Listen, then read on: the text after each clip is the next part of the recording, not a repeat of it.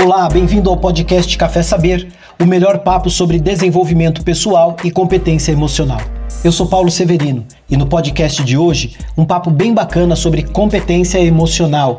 Vamos falar sobre a decepção e o medo de errar.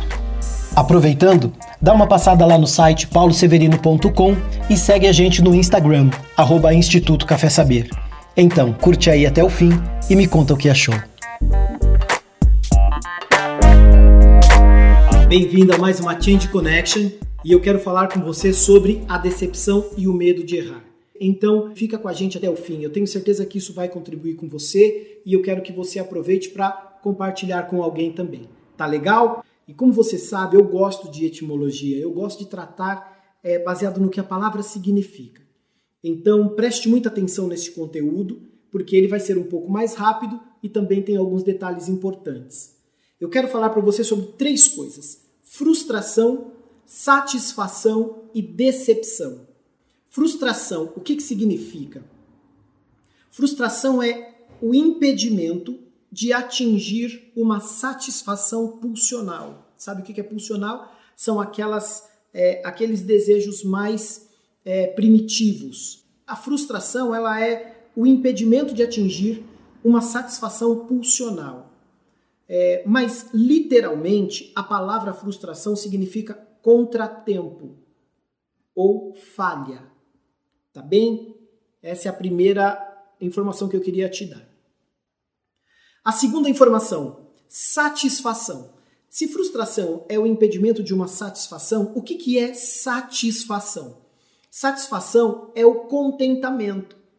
É um sentimento de prazer pela realização de um desejo. Quando você realiza um desejo, você tem um sentimento de satisfação. Mas, literalmente, a palavra satisfação significa pagamento de dívida.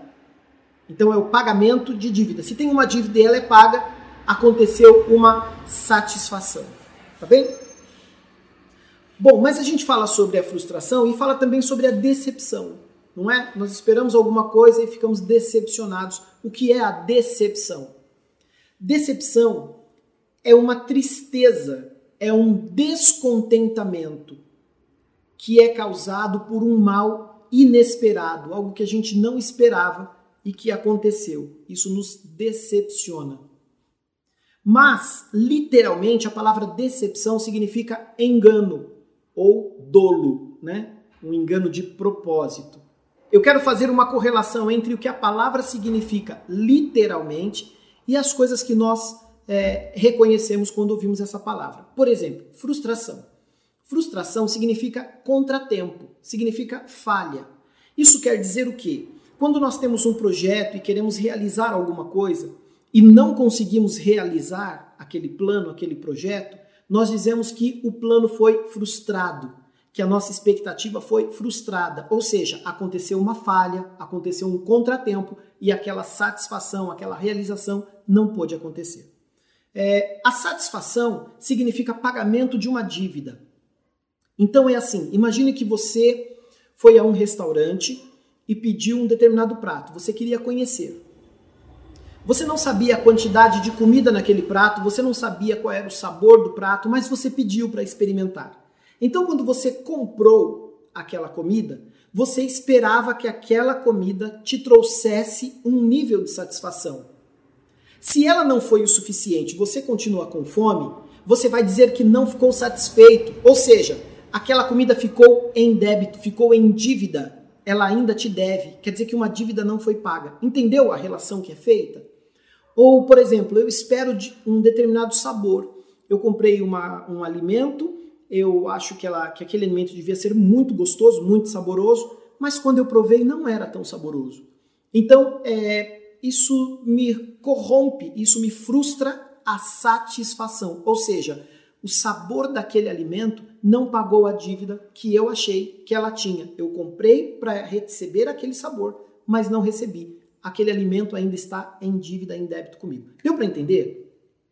Então, se satisfação é o pagamento de uma dívida, isso significa que satisfazer é atender à expectativa, satisfazer é atender o que se acha necessário, é eliminar qualquer tipo de pendência, é eliminar qualquer tipo de dívida. Tudo bem? E a decepção? Decepção literalmente significa engano, né? ou dolo, a malignidade do engano, o engano proposital. Então, se decepção é um engano, quando nós falamos que estamos decepcionados com alguém ou com alguma coisa, nós estamos falando o que nós sentimos. A decepção é uma tristeza que nós sentimos por termos sido enganados. A decepção é um descontentamento que a gente sente, é um sentimento de tristeza, porque nós nos sentimos enganados. Nós esperamos algo ou recebemos uma promessa, mas aquilo nos decepcionou, não atendeu, não nos satisfez, não cumpriu o que havia prometido. Nós ficamos decepcionados. Tudo bem? Eu quis te trazer a informação do que significa cada palavra, porque tem um histórico aqui que eu quero compartilhar com você e que é a mudança que nós precisamos na nossa vida. E o tema dessa estrutura é a decepção e o medo de errar. Ou seja, o sentimento de que fomos enganados e o medo de errar novamente. Quero te falar três coisas. E eu já vou te contar por que, que eu estou falando uma estrutura é, em tríade. Pois bem, é um método que, que eu chamo de CPP3 e ele tem como característica o fato de ter uma facilidade de assimilação, porque eu uso sempre uma tríade para facilitar o entendimento, para relacionar exatamente com cada coluna deste método e dar para a gente uma melhor assimilação e uma melhor prática desse conteúdo. Então, o que eu estou fazendo aqui é trazer para você essa mesma estrutura, tá bom? Por exemplo, eu te falei de três palavras importantes. Agora eu vou te falar de três tópicos que são importantes é, e que eu notei que precisa ser compartilhado. Como é que eu notei? Eu notei pelos atendimentos, eu notei através de algumas conversas que tive com amigos, mas eu sempre vou é, obter um pouco mais de informação e sempre vou trazer para você uma estrutura em tríades, ou seja, é uma estrutura com tripés que facilite o teu entendimento. Então agora eu vou te falar de três coisas que são importantes, tá bom? A primeira delas, é a seguinte: você está ou esteve num relacionamento desigual em que você se sente descaracterizado. Um relacionamento desigual é aquele tipo de relacionamento que você se esforça para fazer funcionar, mas percebe que não tem um esforço igual do outro lado. Que você reconhece muitas falhas do teu par e você acha que de alguma forma, em algum momento, ele vai mudar aquele comportamento. Você investe quanto você pode de energia, de força, de paciência, etc., de sentimento, de emoção, mas o teu par parece que não faz. Isso é ter uma relação desigual. E às vezes a pessoa vê esse cenário no seu relacionamento, mas não admite, porque está esperando que o tempo resolva as coisas. Então eu quero que você pense se isso foi uma realidade para você ou se é uma realidade para você Entenda esses três pontos que eu quero te falar. Você está ou esteve numa relação desigual. E isso pesou em você. Uma relação em que você se descaracterizou. Ou seja, você deixa de ser quem você é. Você passa a fazer coisas que não era comum para você e deixa de fazer o que é natural para você porque o teu par não gosta muito disso. E para satisfazer a expectativa do teu par, você deixa de satisfazer a sua própria realidade. Então, se você se descaracteriza, você está numa relação que é desigual. Você está ou esteve numa relação desigual em que você se sente obrigada ou devedora. Quer dizer, o tempo todo você se sente obrigada. Por exemplo, em algum momento, em, em algum atendimento, está falando com uma pessoa que fez uma citação. Ah, como esposa, eu me sinto obrigada a fazer tal coisa. E é uma, uma, é uma imposição meio que social, meio que cultural aí, para que a pessoa tente se colocar no lugar dela. Por exemplo, ah, uma mulher tem que ser assim assado, uma esposa tem que fazer assim, assim assado. Você foi isso enquanto era solteira, agora que está casada, não pode mais ser quem você é. Isso é se descaracterizar, isso é se sentir obrigada, isso é se sentir aprisionada é se sentir devedora. Puxa, é, a lei diz, ou a cultura diz, ou a sociedade diz que eu tenho que ser assim, que eu tenho que seguir este modelo. E quando você não segue esse modelo ou tem dificuldade para seguir este modelo, você se sente devedora. E aí todo problema na relação você acha que é culpa sua. Porque parece que você não está cumprindo o seu papel. Vou dar um exemplo que eu conheço muito bem. Nas igrejas que eu participei, eu sempre ouvia uma frase do tipo: a mulher sábia edifica o seu lar.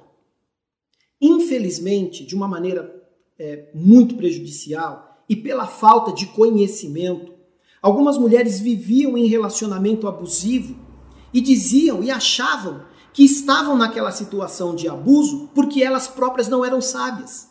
Então, além de sofrer o abuso e a opressão e uma situação ruim no relacionamento, ainda acreditava que a culpa era delas. Por quê? Por causa de uma informação distorcida que internalizava ou que a colocava numa condição de devedora.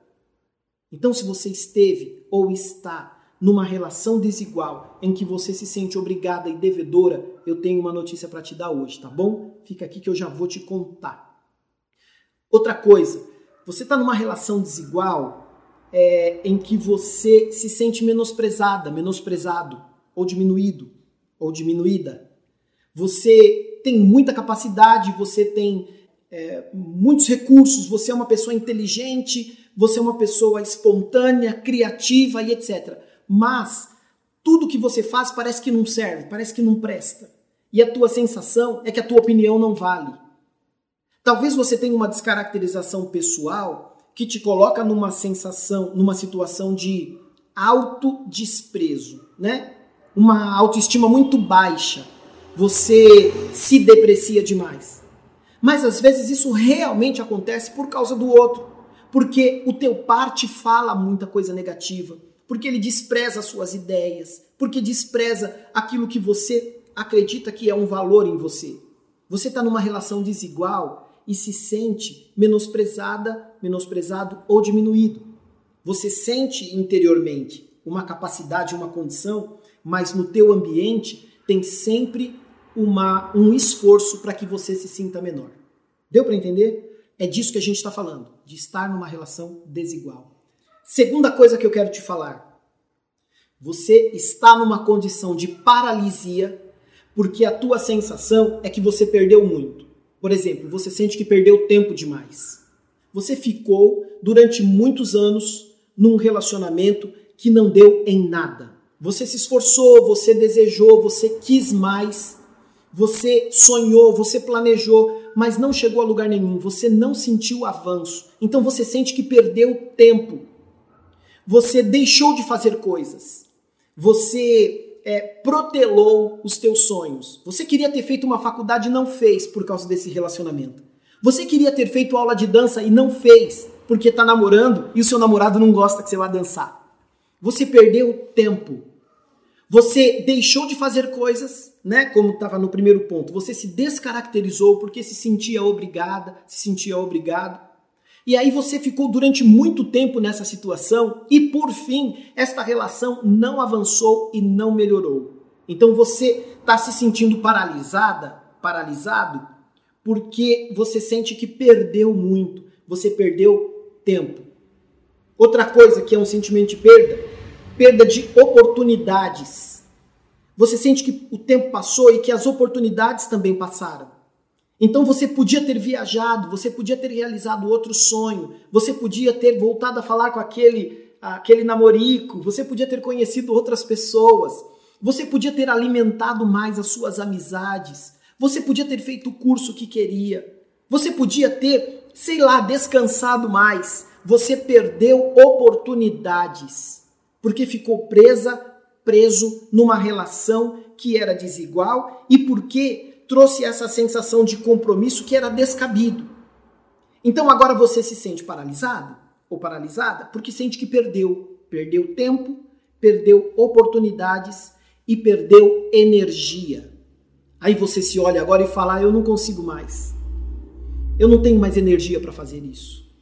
Se fosse há uns 10 anos atrás, quem sabe? Se eu não tivesse sofrido todas essas coisas, quem sabe? Então você sente que perdeu energia e agora não consegue ou não sente disposição para realizar mais. Você está estagnado, está paralisada porque perdeu energia.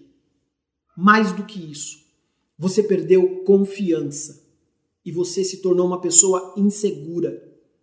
porque você não acredita mais no seu potencial, você acha que não tem tempo de realizar, você acha que não vai conseguir colocar em prática todos os teus planos ou pelo menos alguns dos mais importantes deles. Você está estagnado porque sente que perdeu, porque acarretou em você um sentimento profundo de perda, perda de energia, perda de confiança. A terceira coisa que eu quero te falar é: você não consegue se relacionar mais porque você tem medo de errar. Você não consegue mais pensar em outros relacionamentos porque você tem medo de errar. Não é? Putz, como é que eu vou fazer? Como é que eu vou me relacionar? O que, que eu tenho que considerar? E você tem medo de errar, medo de cair no mesmo erro. Deixa eu chamar a tua atenção para este ponto, que eu acredito ser um dos mais importantes. O fato de você ter medo de errar, o fato de você não conseguir se relacionar porque tem medo de errar, significa que você assumiu o erro como seu. E que se alguém te decepcionou, se alguém te frustrou e se alguém te deixou com uma sensação de completa insatisfação e descontentamento, você acreditou que o erro era seu, que foi por tua culpa e é por isso que você não consegue se relacionar, porque você tem medo de errar. Entendeu esse cenário? E medo de errar por quê? Porque tem medo de sofrer a mesma dor. Tem medo que a próxima pessoa faça a mesma coisa. Tem medo que o novo chefe te trate igual. Tem medo que a nova posição te faça sofrer do mesmo jeito. Você tem medo de errar. E isso te impede de se relacionar. Você tem medo de ser enganada, medo de ser manipulada, né? Manipulado, que é a questão da decepção. E porque está carregando este medo, você não consegue mais se envolver em outro relacionamento, não consegue ver a possibilidade de se relacionar novamente, porque tem medo de errar. Agora, eu estou falando sobre o medo de errar, de começar relacionamentos, mas talvez você esteja num relacionamento e não consegue viver a tua vida com clareza porque você tem medo das consequências de um possível erro.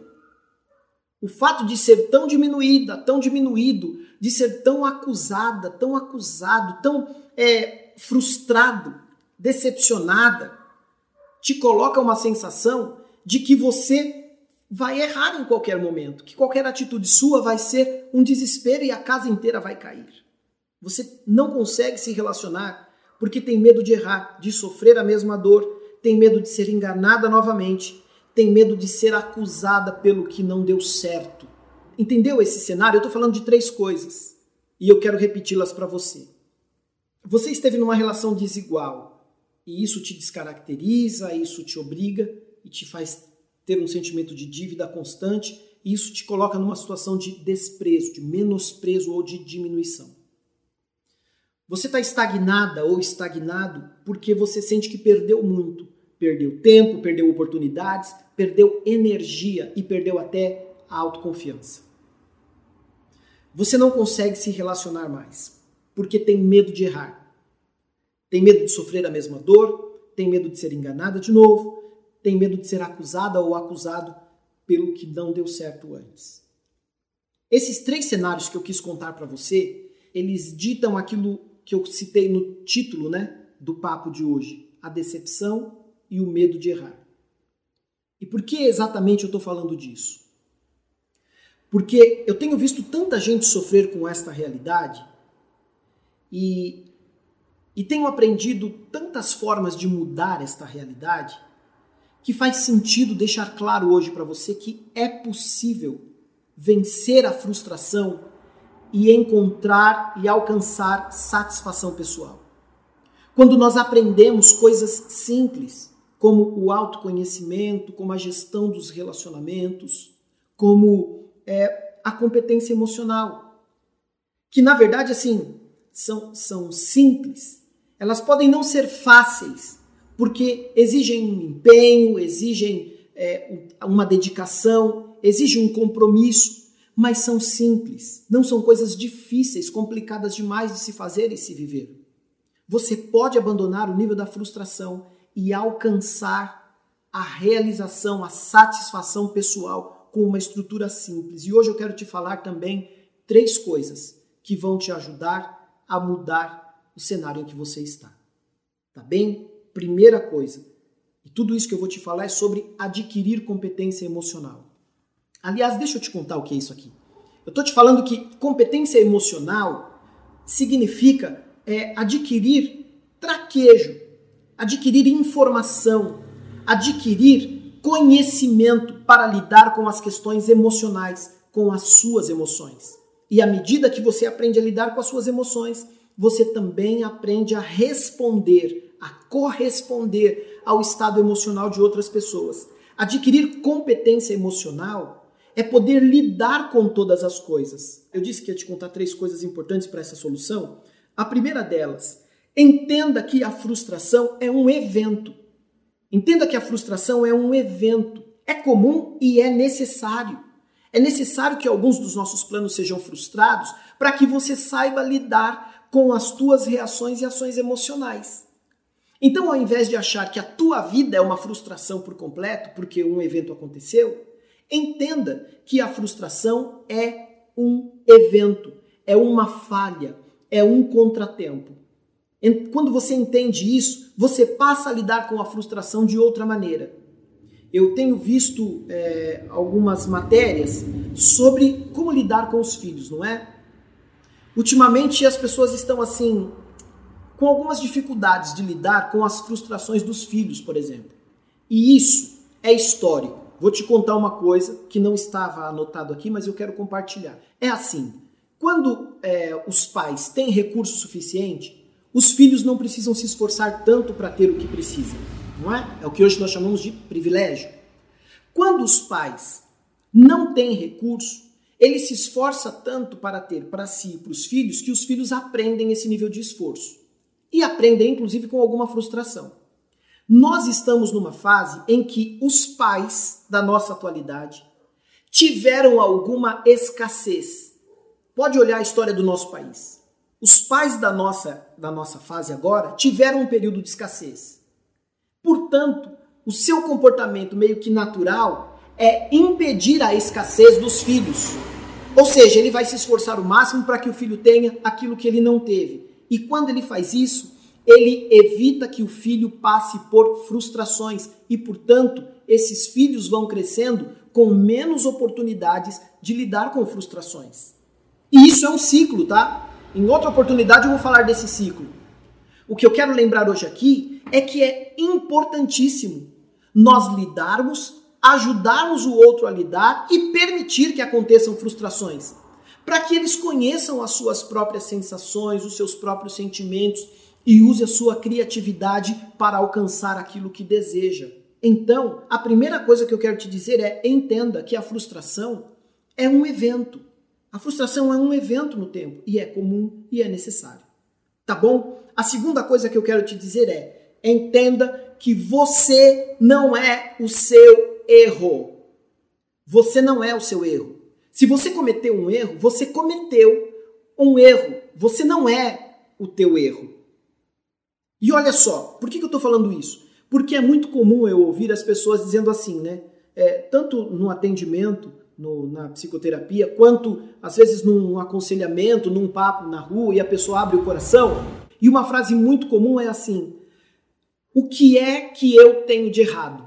Qual é o meu problema? Qual que é o meu erro? Como se a pessoa fosse quebrada, como se a pessoa fosse o erro.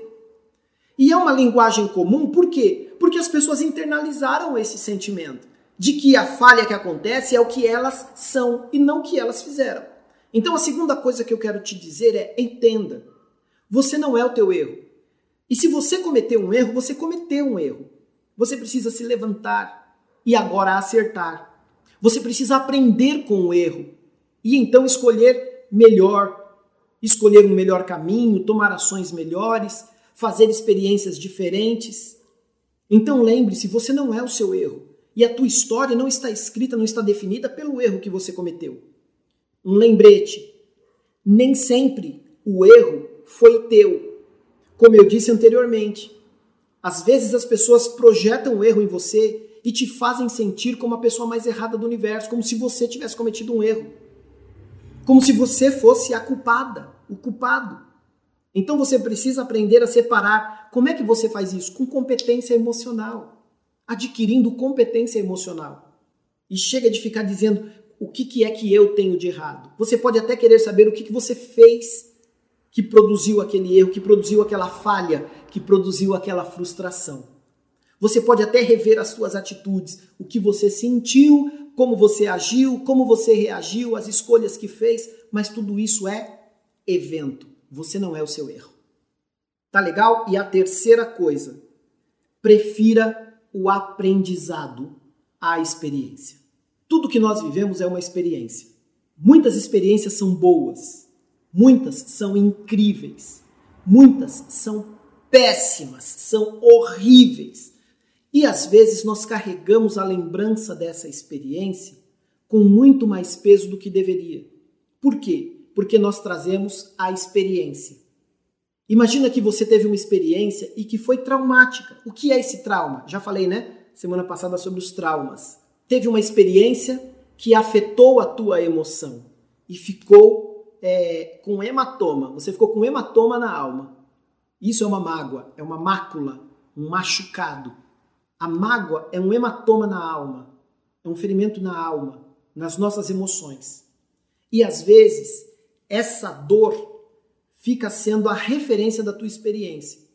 Então você diz: Eu não quero mais ter essa experiência. Você sabe que não quer aquilo, mas você reservou um espaço dentro de você para carregar aquela experiência.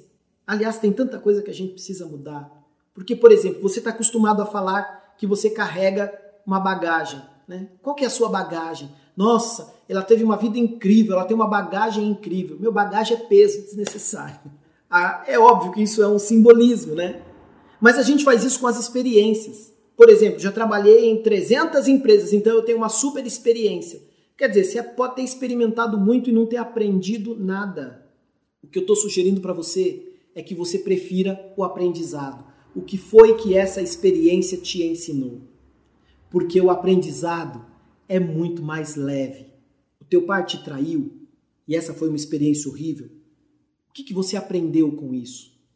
Aprendeu de verdade. Não, não só o que te marcou, o que te magoou, o que ficou lá como uma dor, mas o que, que você aprendeu sobre você mesma, sobre você mesmo. O que, que você aprendeu sobre o relacionamento quando o teu pai te traiu? O aprendizado é mais leve. Se você carrega apenas a experiência, toda vez que você se lembra, você vai lamentar, você vai sofrer, você vai reproduzir.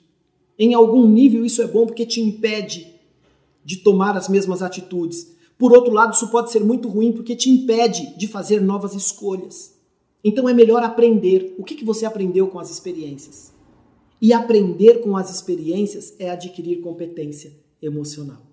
O objetivo do papo de hoje era te trazer algum conhecimento, te ajudar com esta sensação de frustração que ocupou espaço na tua vida e te dizer que é possível sair da frustração e alcançar satisfação pessoal. Isso de uma maneira simples. É possível você vencer aquela aquele período gigantesco de frustração em que talvez você tenha ficado presa, preso e alcançar um nível de satisfação pessoal pelo aprendizado, pela transformação da tua história, pela evolução pessoal. Tá bem? E de tudo isso, o que eu gostaria que você lembrasse é: assim como é possível sair da frustração e alcançar satisfação pessoal, você pode aprender que a frustração não é definitiva, ela é um evento, entender que você não é o seu erro, e priorizar o aprendizado em todas as experiências. Aprenda e carregue o aprendizado. Isso fará de você alguém melhor. Tá bem? Muito obrigado por ter vindo. Sempre legal contribuir com você. Um beijo.